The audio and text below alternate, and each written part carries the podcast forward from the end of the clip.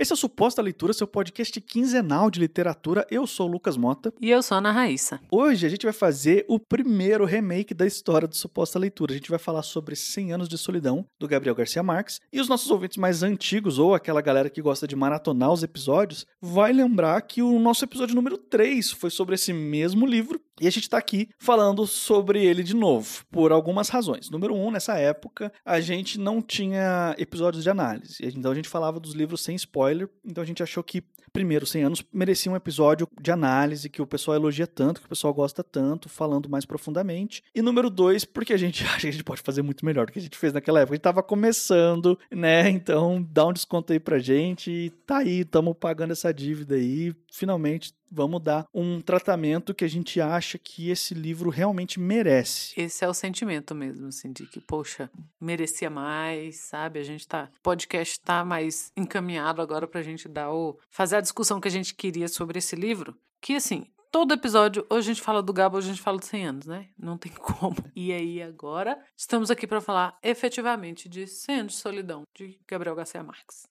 Além do episódio número 3, que a gente já falou sobre os 100 anos de solidão, no episódio número 10 a gente falou sobre Crônica de uma Morte Anunciada, no 85 a gente falou sobre o amor nos tempos do cólera, um dos episódios mais ouvidos de todos os tempos aqui no Suposta Leitura. E a gente não pode esquecer também que no episódio 49 a gente falou sobre Memórias de Minhas Putas Tristes. E número 63 a gente falou sobre um conto, que é o Só Vim Telefonar, que é dele também, do Gabo também. Então tá aí na descrição toda a lista de tudo que a gente já falou aqui do Gabo nesse podcast, que não é pouca coisa, mas ainda tem chão, ainda tem coisa para falar do Gabo, né?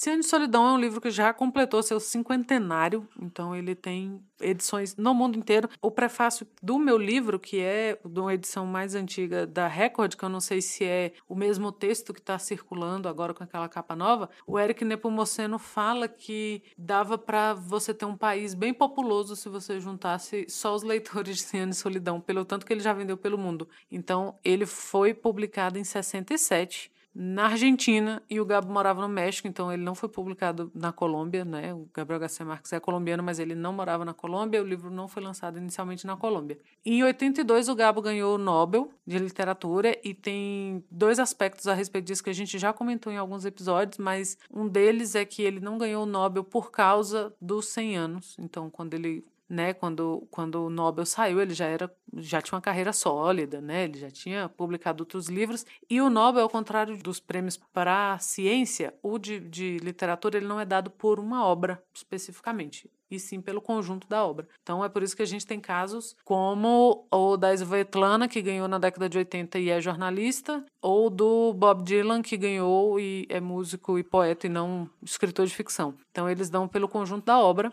assistam a recepção do Gabo quando ele foi receber o Nobel dele é ótimo. Tem as edições da Record tem o texto também que é uma obra-prima o texto que o Gabo leu na, quando ele foi receber o Nobel.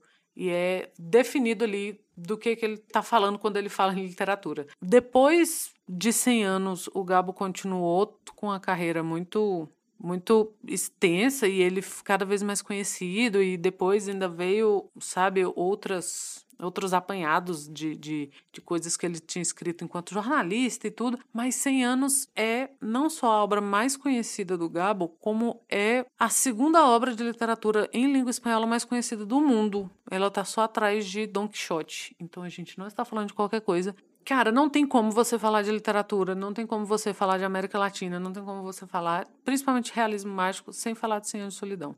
Então, a gente vai fazer esse episódio de análise, o Lucas vai trazer uma sinopse pra gente, embora não seja uma sinopse fácil. E a gente vai discutir alguns aspectos a respeito da nossa leitura, do nosso contato com Anos de Solidão e alguns aspectos do livro em si. Cem Anos de Solidão, ele vai contar a história de um casal, começa com um casal, né, o José Arcade e a Úrsula, que eles estão ali chegando numa espécie de um povoado, começo de um povoado, ainda não, não tem muita forma, não chega a ser uma cidade, enfim, é um negócio muito rudimentar ainda.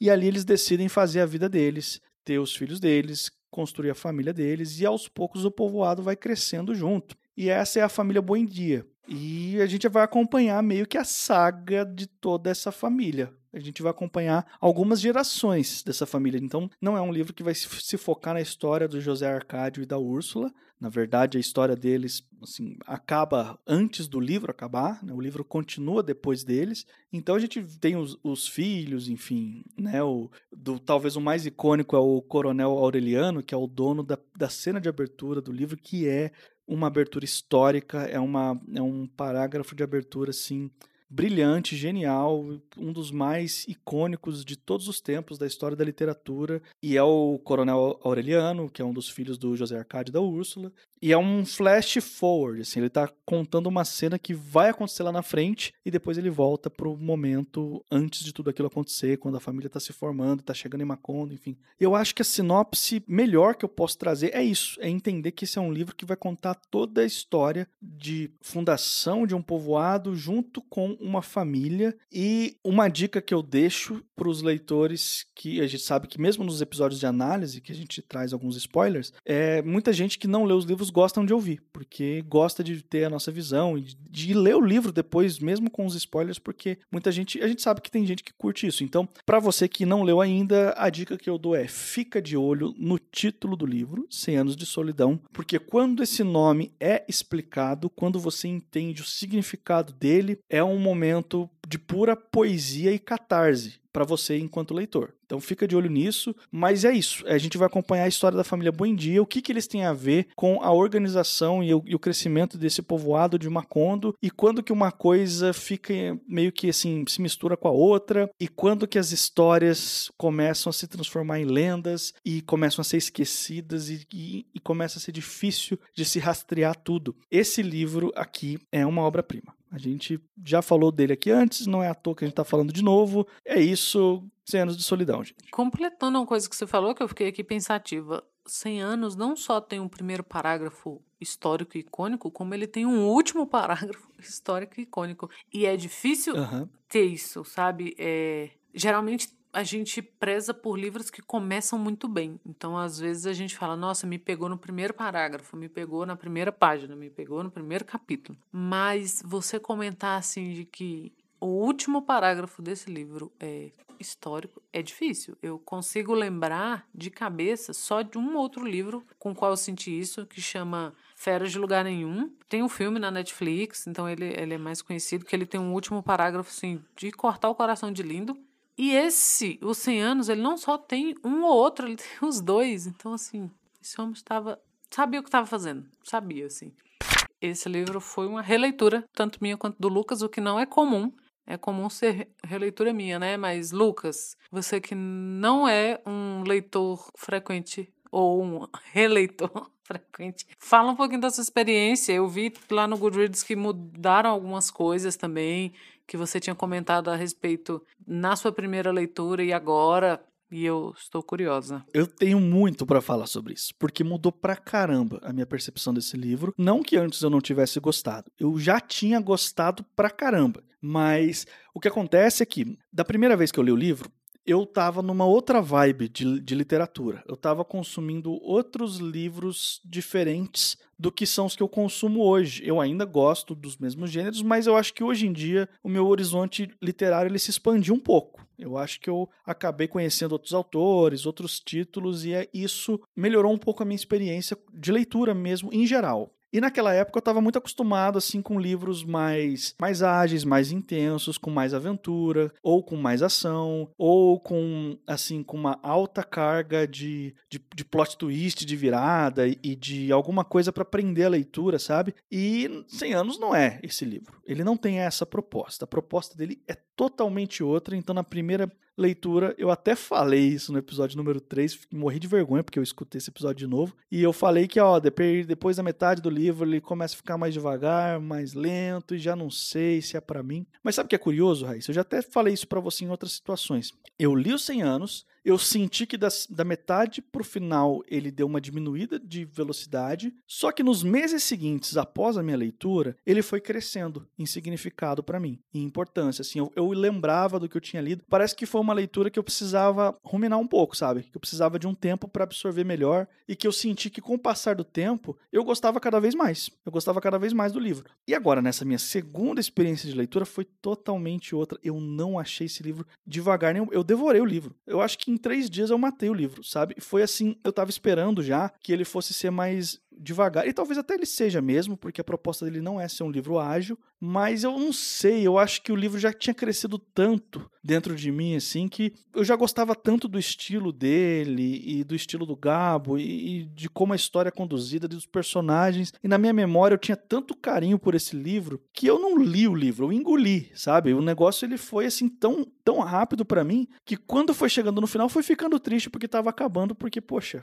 agora vai acabar os 100 anos de solidão de novo. Na primeira leitura, eu levei um tempo para ler, talvez uns 15 dias, que para mim, para um livro desse tamanho, é bastante. Eu costumo ler um pouco mais rápido. E dessa vez eu, eu, eu li já na minha velocidade normal. Eu li nos três dias e fiquei surpreso, porque eu não esperava que fosse ser uma leitura rápida. Eu estava preparado, porque na minha memória era um, era um livro mais devagar e que eu ia precisar de um tempo para poder finalizar ele. E não foi isso. Eu acho que eu acho que eu posso dizer com certeza que 100 anos de solidão foi um livro que deixou saudade em mim e ter a oportunidade de reler ele matou essa saudade, sabe? Foi um negócio tão, tão legal, tão bom que acabou rápido de novo, sabe? Que, que eu consumi assim tão rápido que provavelmente eu vou entrar pro time das pessoas que 100 anos de solidão de tempos em tempos. Você leu em menos de três dias, porque quando a gente tinha combinado já, de ler, colocou na nossa programação, e aí a gente fez uma mudança, né? Falando aí para os ouvintes, a gente fez uma mudança de, de ordem, e eu falei assim, porque que, que eu achei? Que eu ia reler e que você não ia, porque geralmente é isso que acontece. Uhum. E aí eu perguntei assim: vai reler 100 anos? Você falou, vou. Eu, beleza.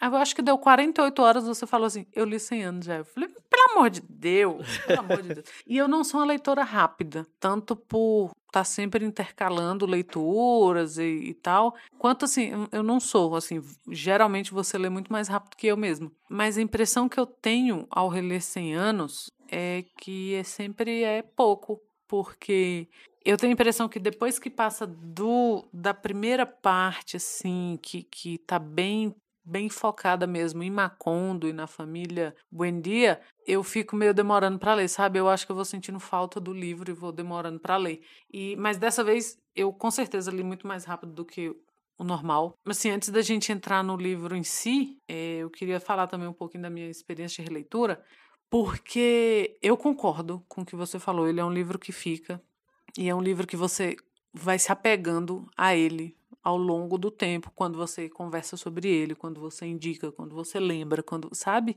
Você vai se apegando. A impressão que eu tenho é essa, assim, que desde que eu li 100 anos pela primeira vez, eu fui me apegando ao livro. Mas eu tive experiências muito diferentes de leitura. A primeira vez que eu li, eu achei muito bonito. Assim, não estou dizendo que uma experiência substitui a outra, porque ainda é um livro muito bonito. Mas eu fiquei muito emocionada com tudo. Eu achava tudo era realmente mágico, assim. Eu ficava muito impressionada. Foi, foi isso, assim. Eu fiquei muito impressionada até visualmente impressionada, assim, né, com as coisas que o Gabo traz. E aí eu guardei uma lembrança muito nesse sentido, uma coisa meio melancólica e bonita e tal, e eu sempre comentava, ah, é um livro lindo, é um livro lindo. Com as releituras e agora com essa, porque eu reli já algumas vezes, seguramente quatro vezes eu já li esse livro. talvez cinco, mas eu não tenho certeza. Mas quatro eu tenho certeza. Aliás, meu livro despedaçou nessa leitura, eu estou tentando achar um jeito de colar ele. E eu tenho duas edições dele, então tem uma edição que eu li uma vez só e essa edição eu já li três ou quatro. E, com o tempo, a minha leitura foi amadurecendo. A minha leitura de Cem Anos de Solidão. Então, eu passei da leitura que só, ai, é tão lindo, que lindo, que lindo. E agora eu consegui fazer uma leitura mais politizada do livro. E não tem como você não fazer. A gente está falando de América Latina, a gente está falando de Gabriel Garcia Marques. É um livro que que é perpassado por greves e 32 guerras, então não tem como você não, não ver. Então, eu, ao longo das leituras, eu me ative a esse lado político dos 100 anos. E assim, ao longo do tempo, né, não só as releituras de 100 anos, mas eu, enquanto leitora de, de literatura latino-americana, do próprio Gabo e de outras leituras que a gente já fez, principalmente aqui no podcast, dessa vez eu tive uma leitura mais eu não sei se é irônica, mas aquela ironia que o Gabriel Garcia Marques coloca nos seus livros, aquela crueza, aquela coisa bem latino-americana. Então, assim, uma das coisas que eu pensei, primeiramente, foi: meu Deus, todo mundo transa o tempo todo. que é uma leitura que eu não tive no início. Sabe? Que eu só achava tudo lindo. Agora eu fico: meu Deus, essas pessoas estão.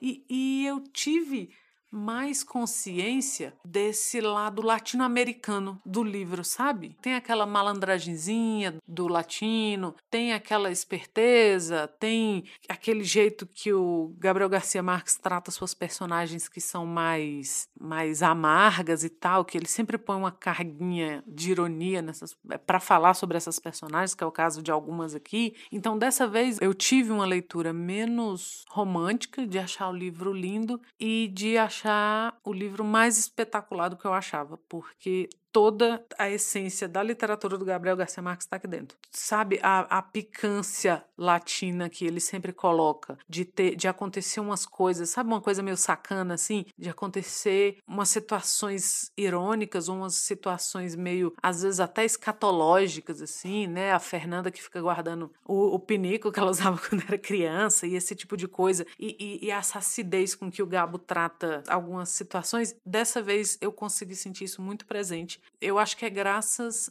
ao caminho que eu trilhei como leitora. Foi muito significativa essa leitura agora para mim, porque eu consegui atravessar essas camadas. Eu passei do mágico, do, do bonito, do poético, porque é a linguagem do Gabriel Garcia Marques, mas eu consegui chegar no. Sabe quando você mergulha na piscina e você toca o chão? Eu acho que foi isso que aconteceu. E eu estou muito feliz da gente conversar sobre ele agora, a partir dessa outra leitura. Logo de cara, antes de qualquer coisa, ele já tem duas características que é muito difícil assim de você passar batido por elas. Número um, que ele é considerado a obra máxima, mais icônica de realismo mágico, embora a gente saiba que não foi a primeira, mas é considerado assim o livro essencial de realismo mágico no mundo. Assim, é isso, Anos de Solidão. Realismo mágico, leia Anos de Solidão.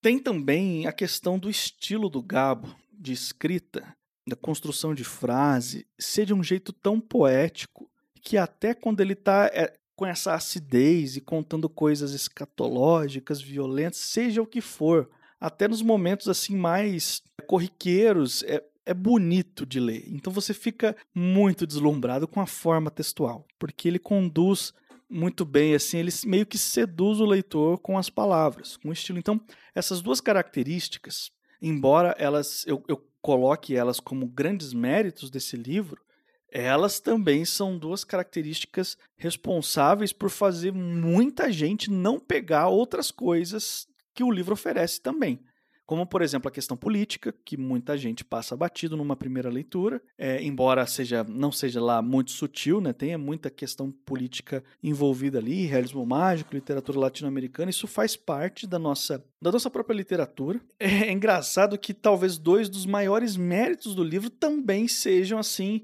duas das maiores distrações do livro, assim, que pega o leitor despercebido, se o leitor não estiver muito atento, ele acaba não, não percebendo outras coisas, porque ele fica distraído mesmo com, com a beleza da coisa coisa, né? Completamente. E é o que aconteceu comigo da primeira vez. Você fica distraído porque é tudo é falado de uma forma tão bonita que você quer só ficar marcando assim, ó. São coisas muito bem construídas assim, a frase mesmo assim. Ele coloca uma coisa que ele poderia dizer da forma mais casual e corriqueira, mais prosaica, mas ele fala de uma forma que te distrai. É verdade. Olha, vai safado.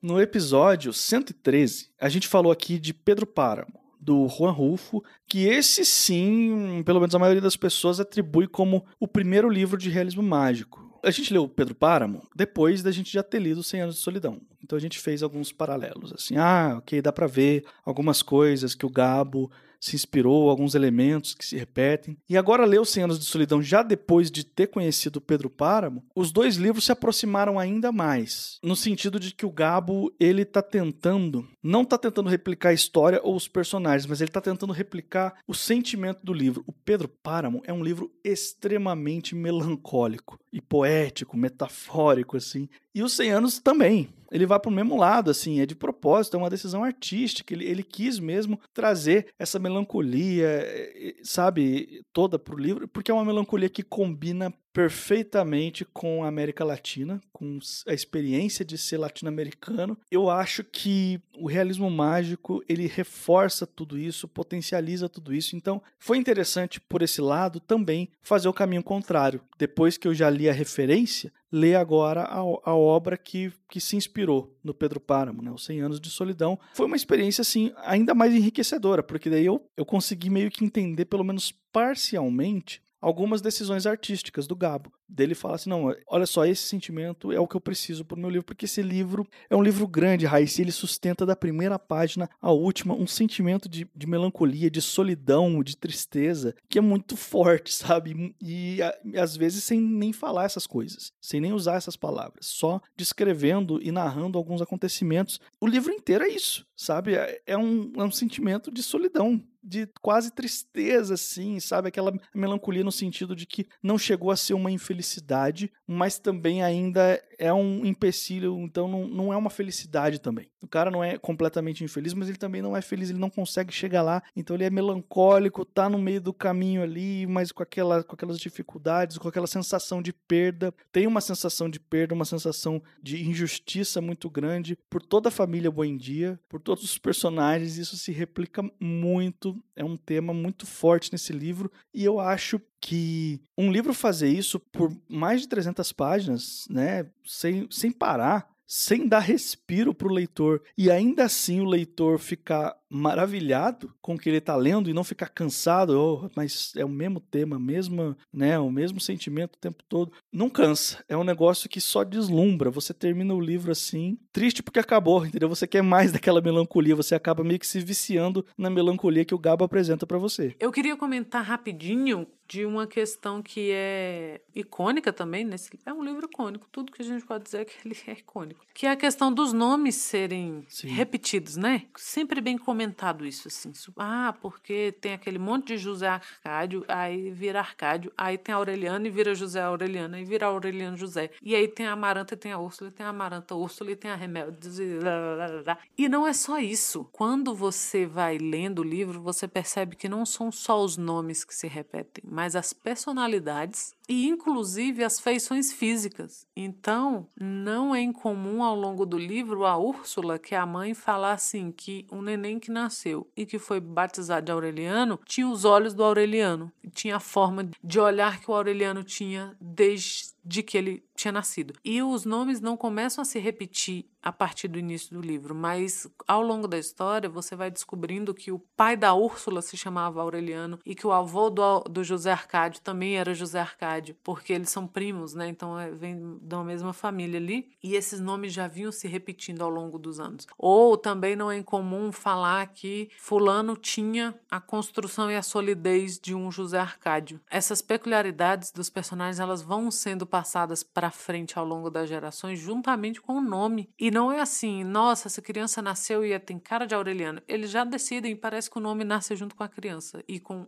com essas feições. Tanto que tem o caso dos gêmeos, que a Úrsula desconfia a vida inteira que eles trocaram de nome, que os próprios gêmeos acabaram se confundindo de tanto que eles faziam brincadeiras para confundir as pessoas, quem era Arcádio, quem era Aureliano, e eles acabaram se confundindo e trocando de nome ao longo, né, para a vida inteira, porque você tem o Arcádio II com compleições, com personalidade de Aureliano e um Aureliano com personalidade com fisicamente parecido com Arcádio. Então é muito bom a forma como ele faz. Porque não é só repetir o nome. No episódio que a gente falou do Sonho Fúria, eu cheguei a comentar no final de que eu entendi por que, que o Garcia Marques gostava tanto do Faulkner e, e, de onde ele tinha tirado a ideia né, do, dos 100 anos e, e o que, que passou do Faulkner pro Cem de Solidão e tem inclusive a questão do nome repetido. Porém, o o Gabriel Garcia Marques vai além do Faulkner nesse sentido, porque ele não só repete o nome. No Sonhar Fúria a gente tem né, uma homenagem ali, do, um filho com o nome do pai e uma sobrinha com o nome do tio, mas fica por aí. Aqui o Gabo leva pra frente isso, assim. É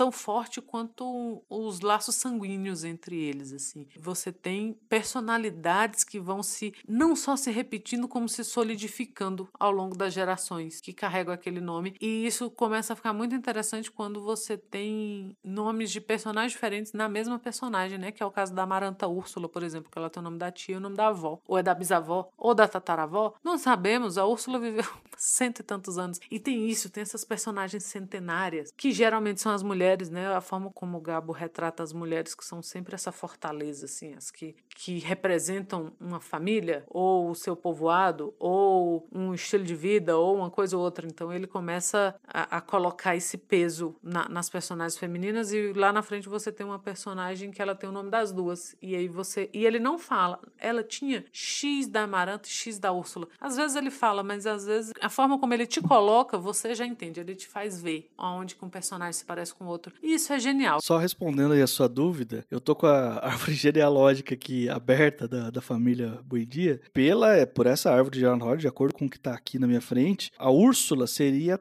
tataravó da Amaranta Úrsula. Também para trás aí. Ah, é por aí mesmo. É verdade. Aliás, toda edição eu acho que tem isso, que tem essa árvore genealógica. E chega uma hora que você precisa dela. E o Gabo provavelmente tinha ela na parede, pelo que se conta, assim, enquanto ele desenvolvia o livro, sabe? Porque alguns personagens vivem, vivem demais e outros têm filho muito cedo, então você acaba misturando, assim. Você tem tio da idade do sobrinho, ou você tem essas coisas, assim, é, a avó ainda tá viva, ainda tem neto, mas ela já tem tataraneto, então você precisa desse acompanhamento aí para você. Tá, mas fulano é filho de quem mesmo? E chega uma hora que na própria mansão do, dos Buendia, na própria casa deles, isso fica meio confuso, né? Assim, a impressão que você tem é que sim, eles são conhecidos como os Buendia, eles são muito respeitados, mas ninguém já quem é filho de quem, quem foi, quem é filho de sangue, quem é filho de criação, quem foi adotado, quem chegou na casa, quem pariu quem, isso se torna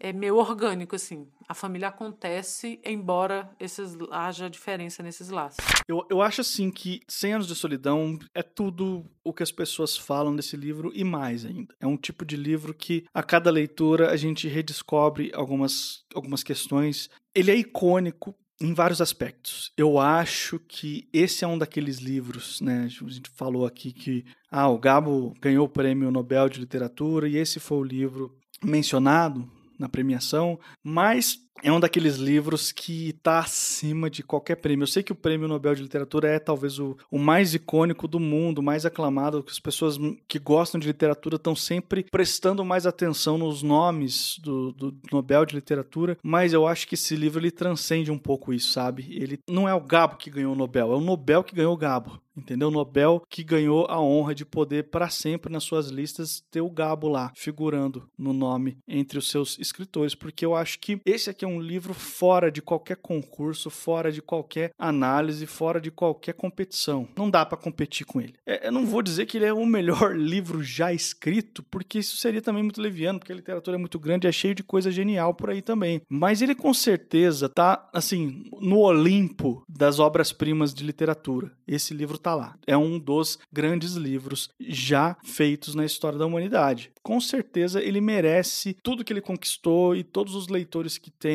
É um daqueles casos que o livro foi bem nas vendas e também muito aclamado na crítica, assim. Então é um livro que a gente pode chamar de livro pop, mas que é justificado. A gente falou muito disso aqui do Torturado já, né? Que é legal você ter uma coisa que muita gente gostou, muita gente leu e é bom mesmo, e é legal mesmo, e é realmente interessante. E o 100 anos ele tá nessa categoria também. Enfim, é isso. Se você já leu, eu convido você a ler de novo, levando em consideração algumas das coisas que a gente falou aqui, porque com certeza você vai ter um outro olhar, porque esse livro lhe permite esses outros olhares quando você relê ele. E se você ainda não leu, vai fundo, você não vai se arrepender. O seu tempo investido nessa leitura com certeza vai valer a pena, porque essa é uma leitura que acima de qualquer elogio, acima de qualquer outra coisa que eu possa dizer desse livro, esse livro fica com você. Você vai lembrar dele para sempre, ainda que você não lembre com riqueza de detalhes, mas é uma leitura que vai ficar na sua memória. Ah, com certeza. Assina embaixo em tudo, assim, é um livro que vai ficar com você. É um livro que se você se interessa por literatura latino-americana, você vai conseguir ver de onde vêm as referências e quem referenciou esse livro. Então é, é imperdível. E vou referendar o que o Lucas falou, não é só uma leitura imperdível, é uma releitura imperdível. De, de todos os livros que eu já reli, se eu pudesse indicar um assim que, olha, vale a pena reler, tem que ser relido, é o Anos de Solidão. O momento que vocês quiserem ler, ou ler de novo, vocês vão achar alguma coisa ali na própria escrita, no seu amadurecimento como um leitor, mas principalmente na própria escrita e no que o Gabriel Garcia Marques quis colocar nesse livro, o que, que o Gabo trouxe, o que as camadas que ele deu e até onde a gente consegue enquanto leitor. Então é imperdível. E estamos chegando ao final de mais um episódio aqui. Se por um acaso esse aqui é o primeiro suposta leitura que você está ouvindo, eu quero te lembrar que esse aqui é um podcast quinzenal. A cada duas semanas, sempre às quartas-feiras, sai um episódio novo falando sobre literatura. E para você não perder esses episódios, você pode assinar o nosso feed no aplicativo de podcast da sua preferência. É só procurar por suposta leitura, a gente está disponível em todos eles, incluindo o próprio Spotify. E a gente está nas redes sociais também, então se você quiser encontrar a gente, quiser conversar com a gente, entrar em contato no Telegram, no Twitter, no Instagram, é arroba suposta leitura. Se você quiser mandar um e-mail pra gente, é supostaleitura.gmail.com. Eu sou o Lucas Mota, você vai me encontrar no Twitter e no Instagram no arroba mrlucasmota. E eu sou a Ana Raíssa, também tô lá no Twitter, é arroba Ana Raíssa, tudo junto, com dois N's, dois R's e dois S's. E daqui duas semanas estamos de volta.